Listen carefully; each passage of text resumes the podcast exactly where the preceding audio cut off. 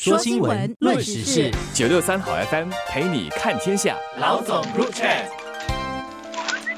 你好，我是联合早报的韩咏梅。你好，我是联合早报的洪怡婷。今天我们来谈一下公积金局推出的这个新的入息规划网站。因为明年呢，就是二零二三年呢，是首批呃公积金会员哦，是强制要加入这个公积金终身入息计划，就是我们之前呃很熟悉的 CPF Life。哦，这些会员呢，明年他们就会满六十五岁，他们就会开始领取每个月的入息啦。所以公积金局呢就推出这个入息规划网站，让会员在六十五岁前的三个月哈，先去了解自己的那个具体入息的金额，然后选择自己要选择的这个年金计划。这个是因为公积金其中一个很大的功能是为了养老嘛，退休的一个储蓄。所以以前呢都是你用的是你的退休的储蓄，现在呢它已经转向一个年金计划了。所以年金计划是有点像个保险计划，你就是在你满一定的年龄的时候，先把这笔钱存到一个保险的那个计划里面去，然后你每个月提取的是你的这个年金。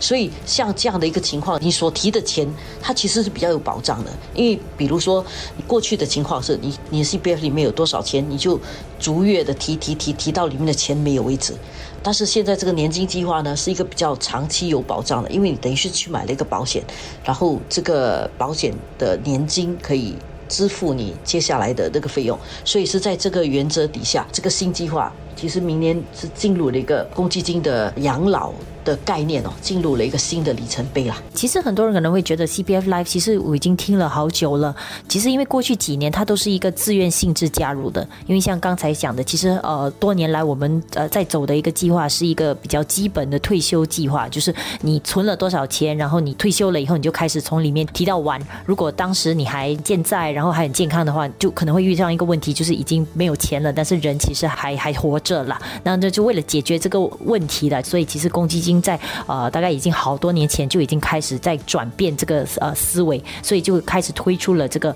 叫做 CPF Life 的计划，也就是刚才永梅所说的年金的计划。然后这一个 CPF Life 计划呢，到了六十五岁的时候，其实大家需要做一个选择了，有三个计划供大家选择。第一个就是一个标准计划，也就是每个月可以领取比较高的入息，也就是一个根据你存了大概多少钱，然后有一个呃具体的呃算法，然后一个比较标准的一个做法，然后大家就是一一个 standard 的一个数额，你领取了以后，然后呃就会一直这样领取到过世为止。然后另外还有一个计划，就是叫做一个基本计划。这个计划基本上是它会给你的是比标准的那个每月入息低一些。但是它的好处呢，就是说，如果不幸离世了，你剩下的一些呃钱在公积金的话，你会留下多一些钱可以给你的子女。然后另外还有一个呃比较后期推推出的一个呃稍微新一点的计划，是一个递增的计划。然后这个是考虑到有些人觉得说，刚开始我不需要那么多钱，但是随着生活费上涨啦、通货膨胀等等，可能我需要这个入息能够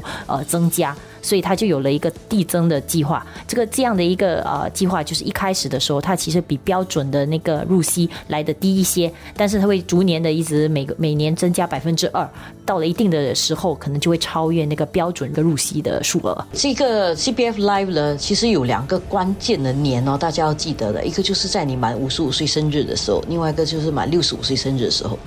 呃，满五十五岁生日的时候呢，你其实可以做什么事情呢？第一就是高兴的事啊，就是你可以从你的公积金的这个存款里面啊，可以无条件的从你的存款里面提出五千块钱。之后呢，你如果你有房产啊，然后你可以让你的存款哦达到一个基本的存款以后，然后其余的钱你也是可以拿出来的。比如说在不同的时候，那个基本存款的数额不一样了。像目前啊，那个基本存款是九万六嘛，然后如果你已经满了这个九万六的话呢，其余的钱你你要提出来是可以的。当然有很多人，如果你不缺钱那种，就不提出来，因为放在 C P F 里面的话，还是比较保险的。而且虽然现在有些银行提供比较高的那个利息，但是呃，公积金的一些利息相对来讲还是比较有保障，也比较高的啦。所以呃，五十五岁的时候，你你就要达到你这个基本存款。当然，如果你想退休的时候拿到多一点钱呢，你可以增加你的存款，你可以有这个全额存款或者是超额存款。如果你全额存款的话，你的退休的时候你就可以拿到比较多钱。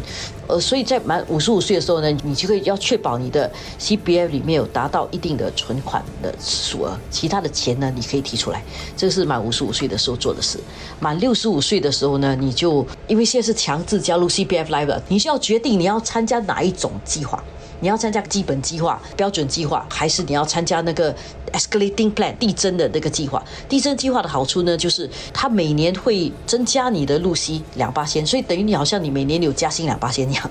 因为这个可以来应付这个通胀的情况了。一般上来讲，通胀都是大概两一八千多两八千左右。当然今年的情况特别高，但是过去十几年的标准来讲，如果你每年的收入有递增两八千的话，基本上还是可以应付这个一般的通胀的情况的。其实每年有大概呃六万名公积金会员哦，是达到这个就是年满六十五岁可以开始从这个 CPF Life 领取每月入息了。但是实际上呢，其实有大约一半的人哦，其实是还没有这么做。有好一部分人其实可能就因为继续工作啦，或者还有其他的可能儿女给钱呐什么等等的其他收入来源，其实就没有急着去从这个 C P F Life 那边领取。然后他们其实是可以延后，一直延后到七十岁，七十岁就就不能够再延后了啦。就是当时七十岁就一定会发放那个呃入。息给大家聊，如果你可以延后五年的话哦，其实你每延后一年会让你每个月的这个入息哦增加百分之七，所以五年下来的话，你每月的入息可能会因此增加百分之三十，所以是相当可观的一笔额外的收入啦。当然，现在有一个说法啦，就是每个人很担心说